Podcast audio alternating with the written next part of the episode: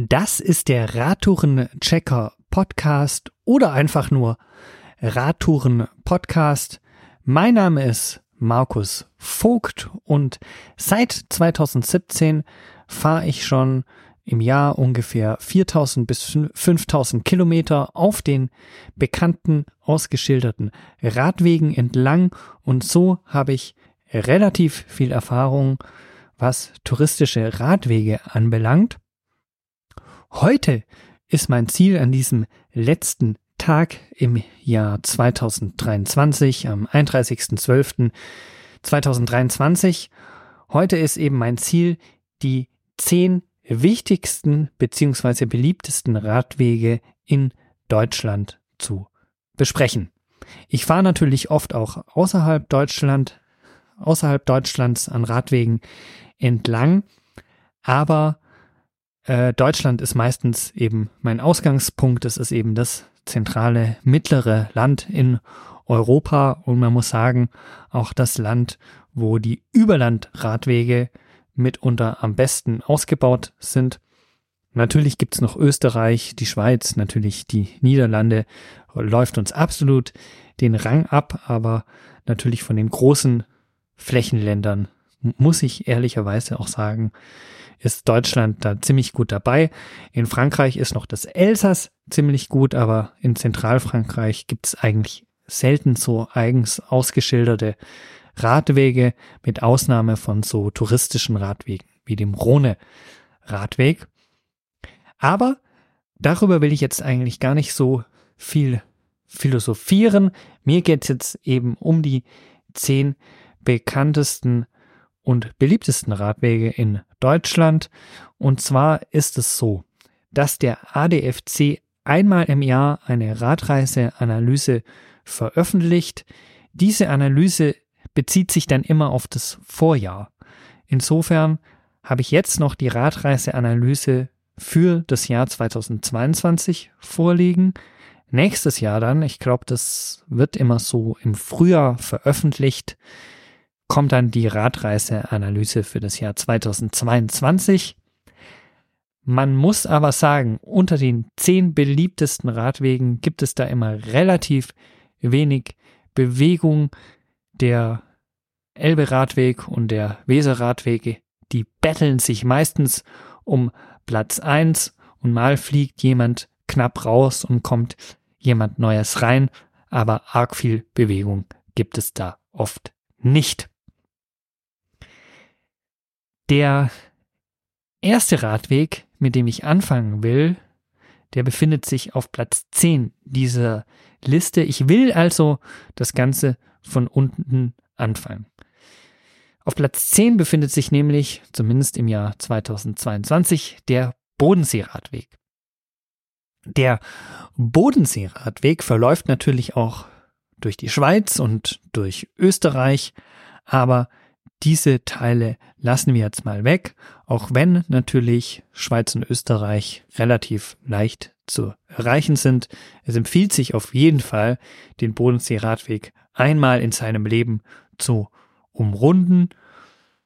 260 Kilometer sind es oder eben nur 200. Man kann da auch wunderbar an manchen Stellen abkürzen oder man fährt mal ein Stück mit dem Schiff. Also da gibt es viele Möglichkeiten, ich habe den Bodenseeradweg schon mehrfach umrundet.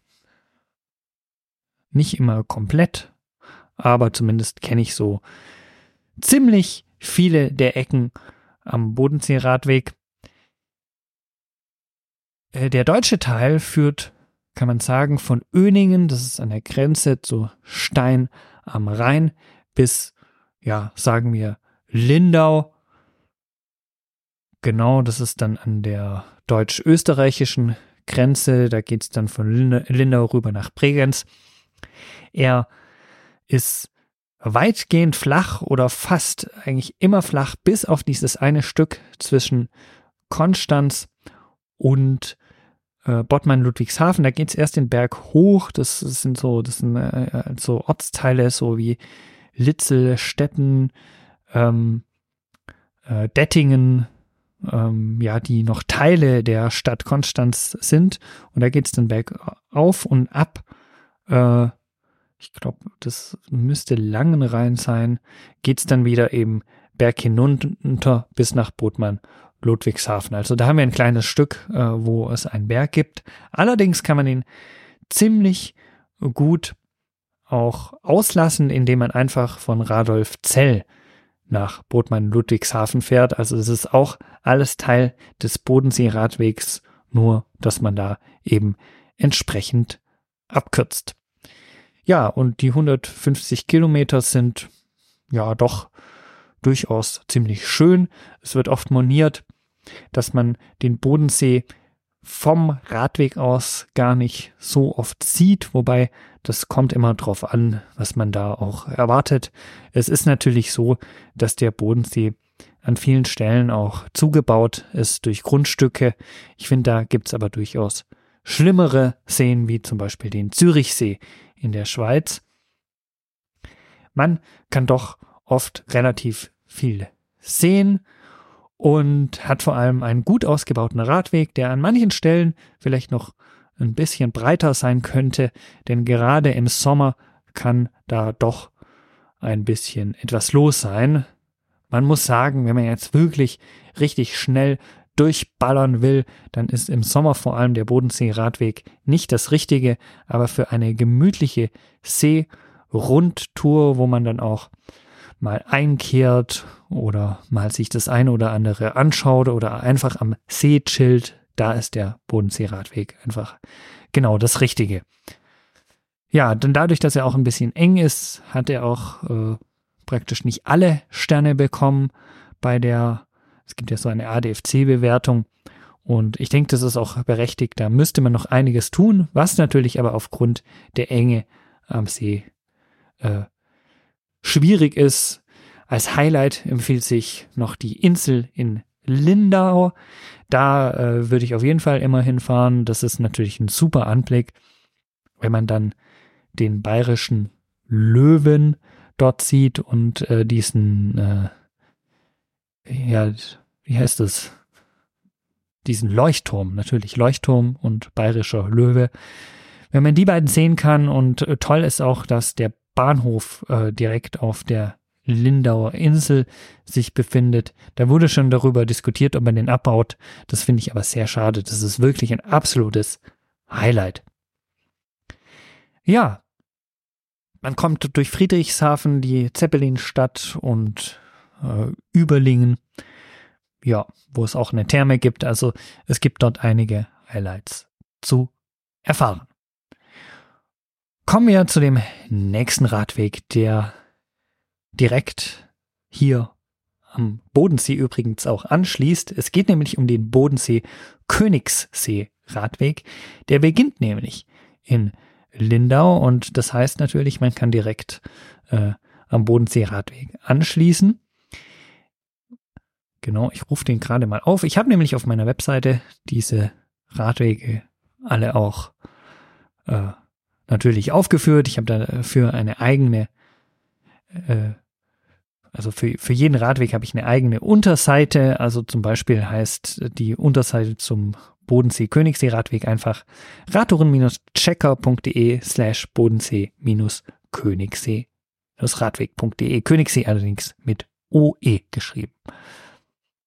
Ja, der Bodensee Königssee Radweg, der beginnt genau auf der Insel in Lindau. Da habe ich ja gerade äh, darüber informiert, was für eine tolle, schöne Insel das ist. Die lohnt es sich auf jeden Fall mal anzuschauen.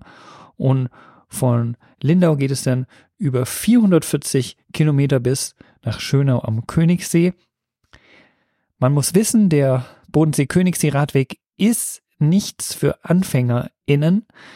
Also da muss man schon etwas geübt sein oder man fährt mit dem E-Bike. Es gibt allerdings auch ein paar Stellen, die sind äh, geschottert. Ja, schon relativ grob geschottert. Das äh, ist ein Teil, wenn ich den gerade hier auf der Karte finde. Das ist auf jeden Fall bei Bad äh, Tölz. Bad Tölz befindet sich ja südlich äh, von München. Genau, da gibt's so zwischen Bad Tölz und dem Tegernsee, da gibt's schon so ein Stück, da würde ich sagen, hm, das ist doch schon relativ anspruchsvoll. Und da würde ich auch gucken mit, mit dem E-Bike auch ein bisschen gucken, dass ich da sozusagen mir entsprechend auch Zeit nehme. Also dieser Radweg, der Bodensee-Königssee-Radweg, ein wunderschöner Radweg mit ganz vielen Seen am Wegesrand, ist doch durchaus anspruchsvoll. Man kommt in Sonthofen vorbei, am, in Füssen und dann auch eben äh, in Hohenschwangau ist es dann. Das ist ja, äh, ja. Ah, wie heißt denn? Mann, jetzt habe ich einen Aussetzer. Ich weiß doch. Das Schloss Neuschwanstein natürlich. Das Schloss Neuschwanstein da äh, fährt man eben in Hohenschwangau vorbei und da sind dann auch immer ganz viele Menschen international vertreten, die sich das äh, Schloss Hohenschwangau eben anschauen. Es ist ja eines der Wahrzeichen Deutschlands, deshalb natürlich fragwürdig, dass ich das hier jetzt gerade kurz vergessen habe. Dann geht's an den, am Bannwaldsee weiter. Dann kommt man durch wirklich sehr ruhiges Gebiet da bei Bad Kohlgrub. Ähm, äh, kommt man am, am Kochelsee dann auch vorbei. Das ist wirklich auch ein wunderschöner See, allerdings ein bisschen viel Verkehr. Benedikt Beuern, äh, das Kloster ist natürlich ein Blick wert. Und dann, wie schon erwähnt, das schöne Bad Tölz, da kann man auf jeden Fall mal einkehren und äh, anhalten. Da führt dann die Isar äh, durch und man kann unmittelbar auch auf den Isar-Radweg wechseln oder auch den äh, München-Venedig-Radweg. Ja. Und ganz am Ende, ja, der Schliersee ist noch ein Highlight und ganz am Ende landet man dann äh, am Königssee. Ja, zu erwähnen bleibt natürlich dann noch der Chiemsee, Bernau am Chiemsee, Chiemsee, da kommt man vorbei. Allerdings ist der Chiemsee ein kleines Stück weg vom Radweg, also da muss man äh, das dann entsprechend extra einplanen.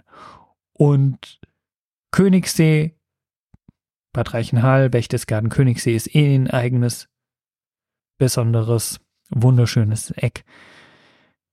Da befindet sich ja dann auch der Watzmann, also das ist wirklich ein touristisch sehr, sehr schönes Eck und man kann natürlich auch in Berchtesgaden dann noch in die Watzmann-Therme gehen. Also Bodensee, Königssee, Radweg, ein absolutes Highlight, empfehlenswert anspruchsvoll. Ich weiß gar nicht, was man an diesem Radwegkurs äh, verbessern sollte. Ich finde es eigentlich gut, dass es eben auch so anspruchsvolle Radwege gibt. Kommen wir zum nächsten Radweg, der auch wieder am Bodensee äh, anschließt. Es geht nämlich um den Rheinradweg.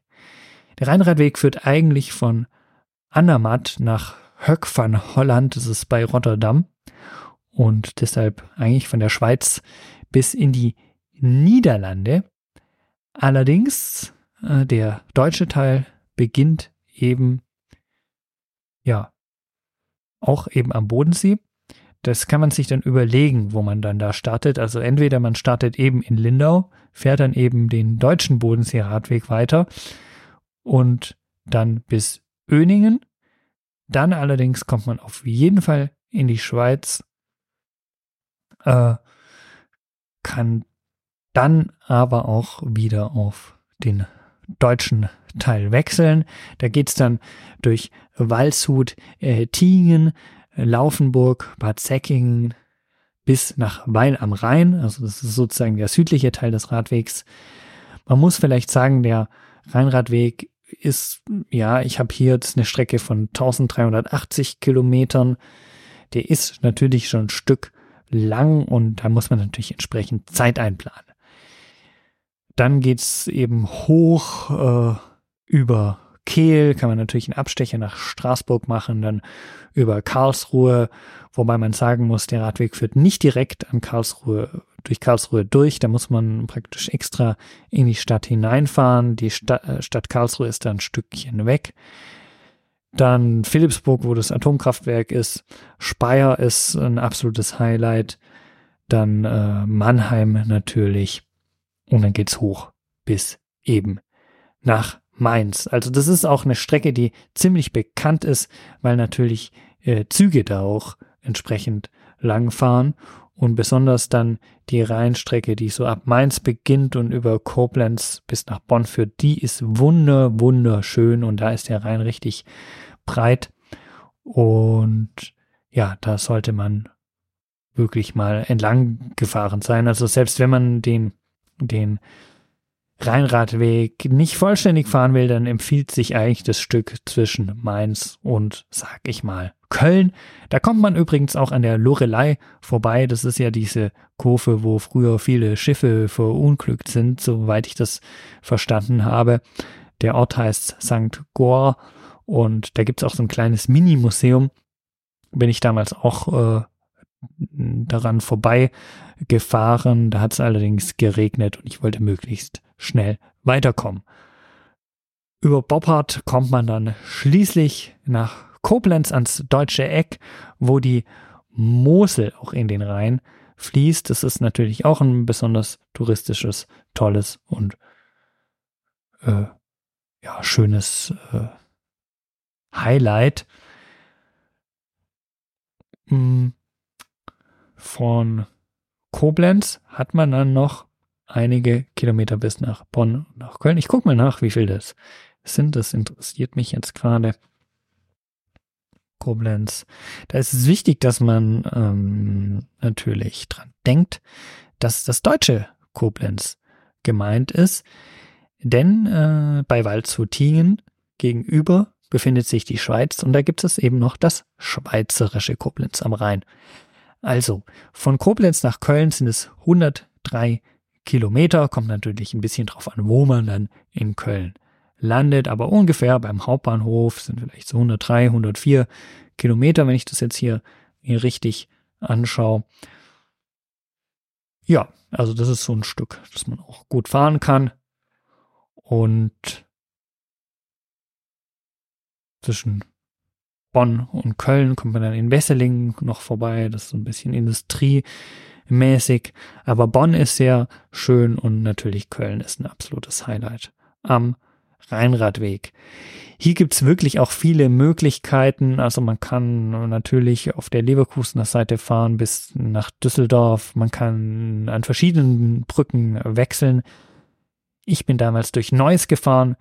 Düsseldorf ist allerdings auch natürlich empfehlenswert, natürlich auch eine sehr interessante Stadt. Dann kommt Krefeld, Duisburg ist noch ein absolutes Highlight, denn dort führt dann die Ruhr in den Rhein und man könnte hier auch auf den Ruhrtal-Radweg wechseln. Ein Radweg, zu dem ich gleich noch kommen werde. Ja, und mir persönlich hat dann Xanten gefallen. Da ist man dann schon nahe an der niederländisch-deutschen Grenze.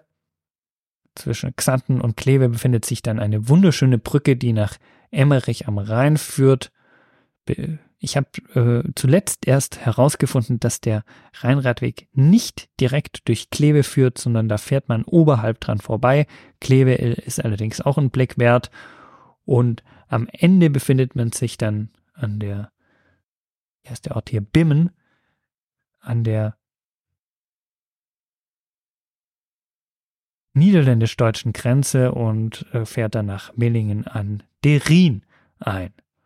Ja, in den Niederlanden gibt es dann auch wieder mö viele Möglichkeiten, denn in den Niederlanden heißt der Rhein gar nicht mehr Rhein, sondern Wahl und da ist der eher so ein bisschen aufgefächert. Es gibt also verschiedene Arme des Rheins. Aber darauf will ich jetzt gar nicht äh, eingehen. Naja, ich will jetzt allerdings nochmal gucken, weil ich habe vorhin gesagt, die äh, Kilometerzahl 1380. Man muss aber natürlich gucken, wie lang ist der deutsche äh, Rheinradweg? Das ist natürlich die interessante Frage. Und wenn ich jetzt hier einfach mal Stein am Rhein äh, eingebe und das Ganze dann bis nach Millingen an der Rhin, da sind es dann nur 920 Kilometer. Also man kann so grob sagen, äh, 920 Kilometer, vielleicht 1000, wenn man dann noch den, den Bodensee äh, komplett mitnimmt, 1000, 1050. So lang kann man am Rhein entlangfahren in Deutschland. Ein riesengroßer Radweg und durchgehend flach, außer in der Schweiz ist der Rheinradweg komplett flach und man kann ihn locker durchfahren. Naja, ganz locker nicht. Man muss sich einfach die entsprechende Zeit nehmen. Zum Beispiel 100 Kilometer am Tag, dann hat man ihn in 10 Tagen geschafft. Kommen wir zum nächsten Radweg. Der ist mir ganz besonders ähm, ans Herz gewachsen. Der, äh, kann man sagen, in der Radreiseanalyse liegt er auf Platz 7. Das ist nämlich der Moselradweg. Und der Moselradweg, der kann man auf, kann man zum Beispiel in Metz starten, wobei er schon tief im Elsass beginnt.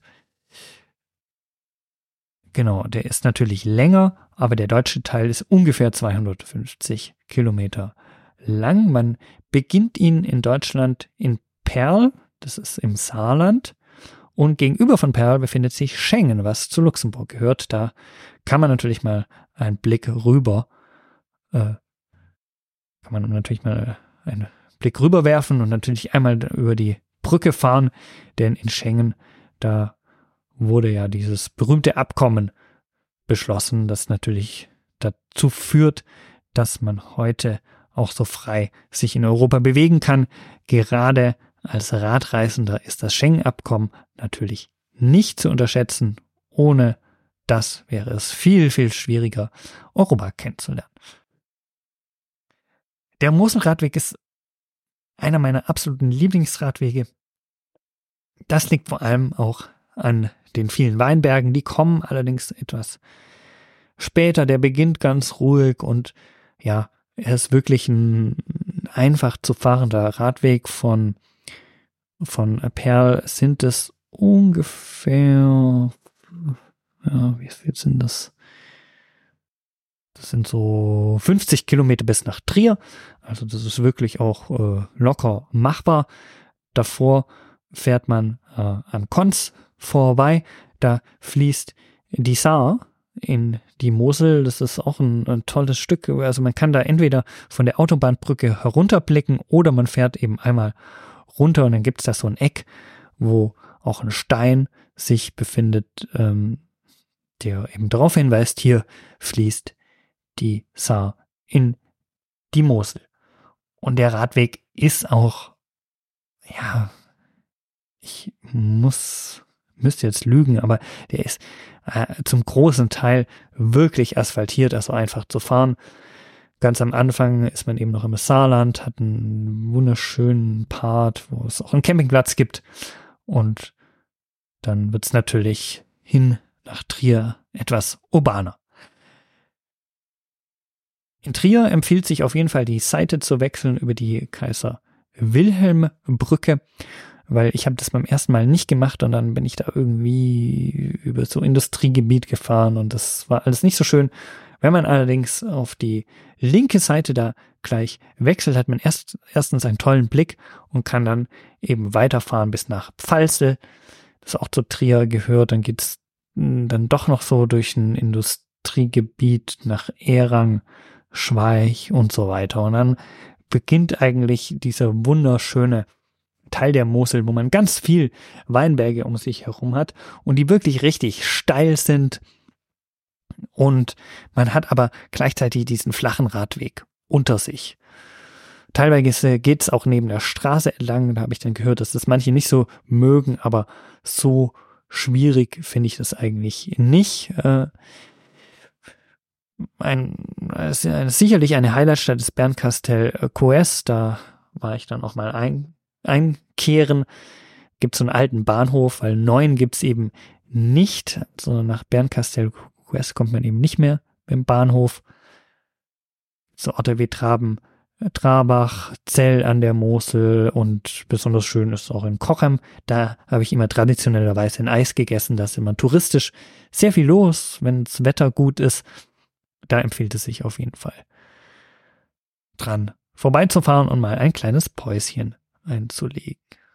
Ja, und am Ende landet man eben in Koblenz am deutschen Eck und das habe ich ja gerade schon erwähnt im Zusammenhang mit dem Rheinradweg. Also da empfiehlt es sich wirklich, ja, bis dorthin zu fahren und ein bisschen in Koblenz auch zu verweilen.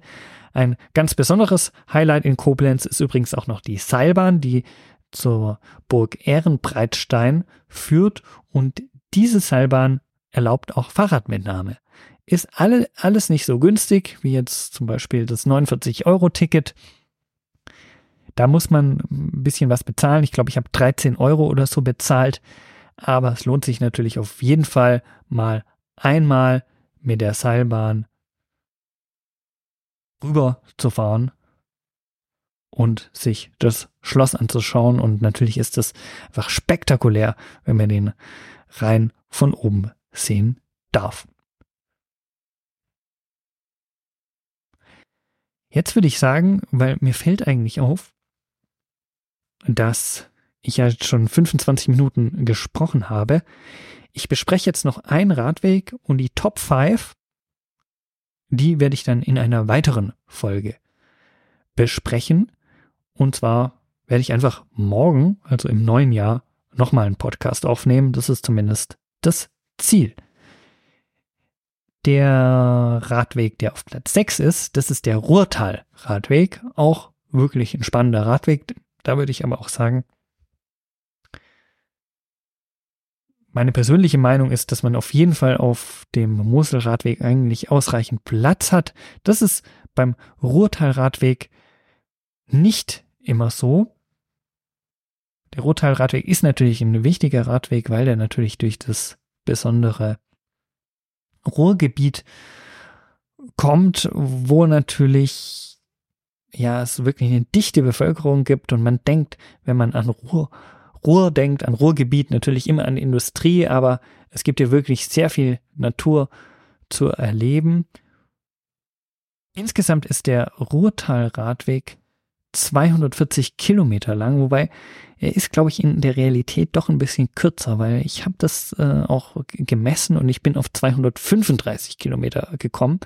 Also dann kann man durchaus vielleicht auch in zwei Tagen fahren oder man lässt es gemütlich angehen und fährt ihn in vier Tagen. Ihr könnt auch einfach auf meine Seite gehen, zum Beispiel radtouren-checker.de auf Ruhrtalradweg und könnt zum Beispiel eingeben bei Etappen vier Etappen und habt ihn dann in vier Teile eingeteilt. Dann habt ihr so Etappen von ungefähr zwischen 48 und 65 Kilometer. Genau. Der Rottalradweg beginnt in Winterberg im Sauerland und endet in Duisburg. Und man muss sagen, dass er im Sauerland natürlich noch einen ganz anderen Charakter hat. Winterberg ist ja auch ein Skigebiet, also da kann es schon mal vorkommen, dass es da noch Skifahrerinnen und Skifahrer gibt, wenn man dann im Winter dort entlang fährt. Aber ja, so 670 Meter Höhe auch schon in Winterberg am Bahnhof, wenn ich das hier richtig habe. Und dann geht's eigentlich nur bergab. Da fährt man dann äh, bis äh, Olsberg, Bigge, genau, und dann macht der äh, macht die Ruhr eben so einen Schlenker und führt dann nur noch in Richtung Westen. Ja. Es empfiehlt sich auch auf jeden Fall hinter Winterberg die Ruhrquelle zu besuchen. Die ist nicht ganz direkt am Radweg, aber auch nicht wirklich weit weg davon. Genau, und Radweg ist total ruhig, teilweise über Straßen, teilweise auch über Feldwege. Also da ist wenig, was man, was man jetzt sagen kann. Also es ist auf jeden Fall ein sehr entspanntes Fahren. Dann, dann geht's eben nach Ostweg, Bestweg, Meschede. Das ist alles noch hier Sauerland, wenn ich das richtig sehe. Und dann bis bis Arnsberg. Ich damals habe so eine Kurzetappe gemacht und war dann ungefähr, ja, wie viel waren das? Bisschen mehr als 60 Kilometer war ich dann in Arnsberg. Nee, stimmt gar nicht. Ich war in Öventrop. Das waren 60, ich bin 60 Kilometer nach Öventrop gefahren und Öventrop ist auch Teil von Arnsberge. In Arnsberg habe ich mir eine Luftpumpe ausgeliehen, weil ich hatte nicht mehr so viel Luft im Reifen, einfach vom Fahrradladen. Meistens sind die Fahrradläden da wirklich sehr entspannt und wollen gar nichts von einem. Ich lasse dann trotzdem irgendwie manchmal so einen Euro da, weil es ist ja schon schön, dass es Radgeschäfte gibt und man braucht die einfach als äh, Radfahrer, als Radtourist. Ja, und dann kommt man so langsam in Richtung äh, Ruhrgebiet. Allerdings kommt da noch Wickede, Frontenberg an der Ruhr und das ist auch alles noch Sauerland und dann erst so, würde ich sagen, so bei Schwerte beginnt so dieses Ruhrgebiet, wo es auch wirklich richtig dicht besiedelt wird. Und dann muss man sagen, kommt man an wirklich tollen Seen vorbei. Also das ist der Hengsteysee, das ist der Harkordsee und dann noch der Chemnader See. Das sind so, wirklich so Seen, ah, der Baldener See. Also wirklich ein See jagt hier den nächsten. Also es ist wirklich ein wunderschönes Gebiet hier, auch mit Campingplätzen und teilweise bin ich da auch abends gefahren. Dann waren noch die Inlineskater unterwegs, also auch viel, äh, viel touristisches Publikum. Und das würde man gar nicht so erwarten, aber da ist, gibt es wirklich sehr viel Natur an der Ruhr. Und es ist auf jeden Fall empfehlenswert, dort mal entlang zu fahren. Ja. Ja, Hattingen bin ich dann gewesen. Das war das südlich so von Essen. Hm. Und am Ende kommt man dann noch durch Mülheim an der Ruhr, dort wo Helge Schneider seinen Ursprung hat. Man bekommt auch gar nicht so viel mit von diesem, diesen Industriegebieten, sag ich mal, in Duisburg, weil die Ruhr eigentlich einen sehr schönen Verlauf hat und man da wirklich sehr ruhig und entspannt fahren kann. Man muss allerdings sagen, ja, es gibt schon Industrieschiffe und so weiter. Also man, man merkt es dann schon, aber es ist nicht so, dass man jetzt das Gefühl hat, hier stinkt's und hier kann man nicht schön Rad reißen. Das absolute Highlight am Ende ist natürlich das Rhein-Orange. Das ist so ein Denkmal, das sich direkt äh, an der Spitze oder fast so an der Spitze befindet, wo eben die Ruhr in den Rhein fließt. Da gibt es dann eigentlich auch immer viele Radreisen, die, die ein Foto machen. Also das ist wirklich so ein Wahrzeichen des Radtourismus. Ich würde sogar sagen, des Radtourismus in Deutschland überhaupt. Also, jetzt habe ich gemerkt, naja, da gibt es natürlich ganz schön viel zu besprechen, wenn man jetzt einfach nur mal so fünf Radtouren wichtige Radfernwege bespricht und ich werde die anderen fünf in einer weiteren Folge besprechen. Da geht es dann noch um den Mainradweg, den Donauradweg, den Ostseeküstenradweg, den Elberadweg und den Weserradweg, der den absoluten Spitzenplatz bei der Radreiseanalyse 2022 belegt hat. Dann will ich es auch einmal dabei belassen ich bin der Radtourenchecker. Vielleicht noch ganz kurz in eigener Sache. Ich habe gestern und vorgestern noch eine kleine Abschlussradtour gemacht. Das war wirklich ein Radweg, den bestimmt wenige bis ich fast niemand auf dem Schirm hat. Das ist die drei Länderroute oder drei Länderradweg. Ich glaube, es heißt offiziell drei Länderroute sogar. Das ist ein Radweg, der eben nicht durch äh, drei Länder führt, sondern durch drei Bundesländer. Und zwar Baden-Württemberg, Bayern und Hessen.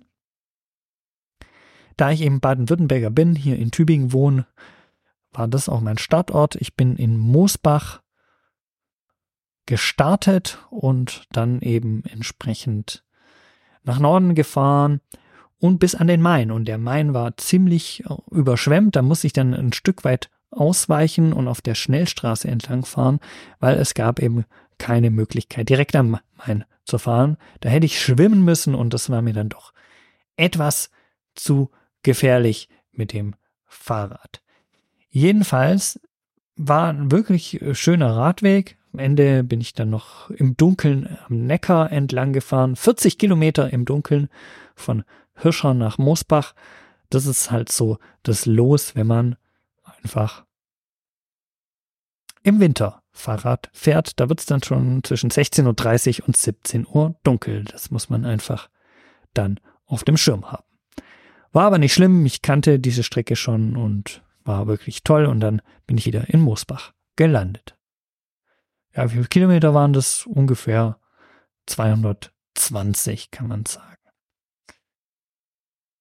Ja, liebe Radfreundinnen und Radfreunde, das war jetzt der Podcast, jetzt endlich mal auch ein bisschen länger.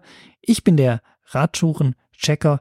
Ich wünsche euch einen wirklich schönen, einen wirklich schönen Abschluss hier im Jahr 2023 und ein wunderschönes Radreisejahr 2024. Mein Name ist Markus Vogt, ich bin der Radtouren-Checker und ihr hörtet, heißt es so, ihr habt den Radtourenchecker Podcast gehört. Tschüss!